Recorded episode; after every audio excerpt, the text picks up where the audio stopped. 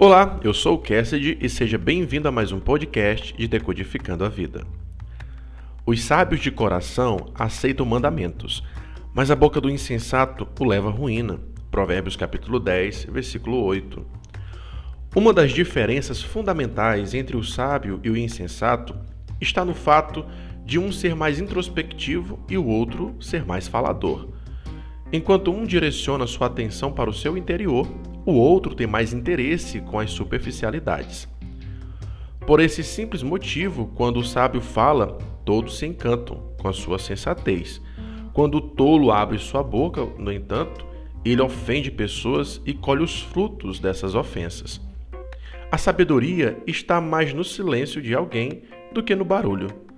Há uma impressão equivocada de que o superior de uma roda de conversa é o que mais fala. Quem fala mais mais risco tem de se enrolar. O que abre muito a boca para comunicar se revela muito e concede material demais para que os outros compreendam o seu íntimo. Geralmente, quem fala muito tem mais chances de perder o seu valor. Agora, quem fala apenas o necessário é respeitado. Ele sempre é um mistério. O ser humano é um animal muito curioso.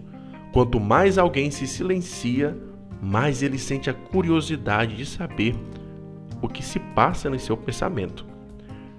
Certa vez eu escutava um irmão da fé dando uma opinião sobre alguns assuntos da igreja. Quando ele percebeu que ele tinha falado demais, ele me perguntou o que eu pensava sobre o assunto. Fale apenas o necessário. Qualquer assunto pode ser resolvido em apenas 10 minutos. O que passar disso é enrolação. Participo de reuniões que se perde muito tempo em falas do que em ações. Boa parte das vezes não se aproveita 5% do falatório.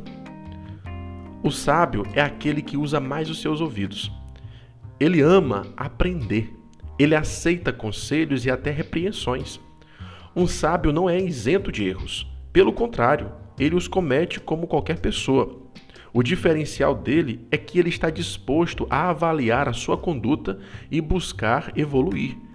Na verdade, não se torna sábio sem cometer erros. O erro dos outros para o sábio é a escola primária. O seu próprio erro é a universidade. A mente do sábio está tão interessada na verdade que jamais negará ser aconselhado por quem quer que seja. Um sinal da sabedoria em alguém é quando, ao ser repreendida, a pessoa se sente grata a Deus por ter usado alguém para corrigi-la. As repreensões são alertas de livramento para alguém. Jamais se irrite com críticas. De fato, se acostume com elas. Faça o filtro necessário. Porém, entenda que todos nós estamos no mesmo barco. Se alguém de temperamento quente resolve te repreender, o filtro seria eliminar as emoções envolvidas e se concentrar no conteúdo falado. Pode ser que no momento não se consiga fazer o filtro, por isso é necessário ficar calado e esperar tudo dentro de você se esfriar, para então você poder friamente ver o que foi dito e se aprimorar. O código aqui é o seguinte: viva no modo aprendiz e não no modo mestre. Todos os grandes mestres viveram como aprendizes. A disposição mental de estar em constante aprendizado.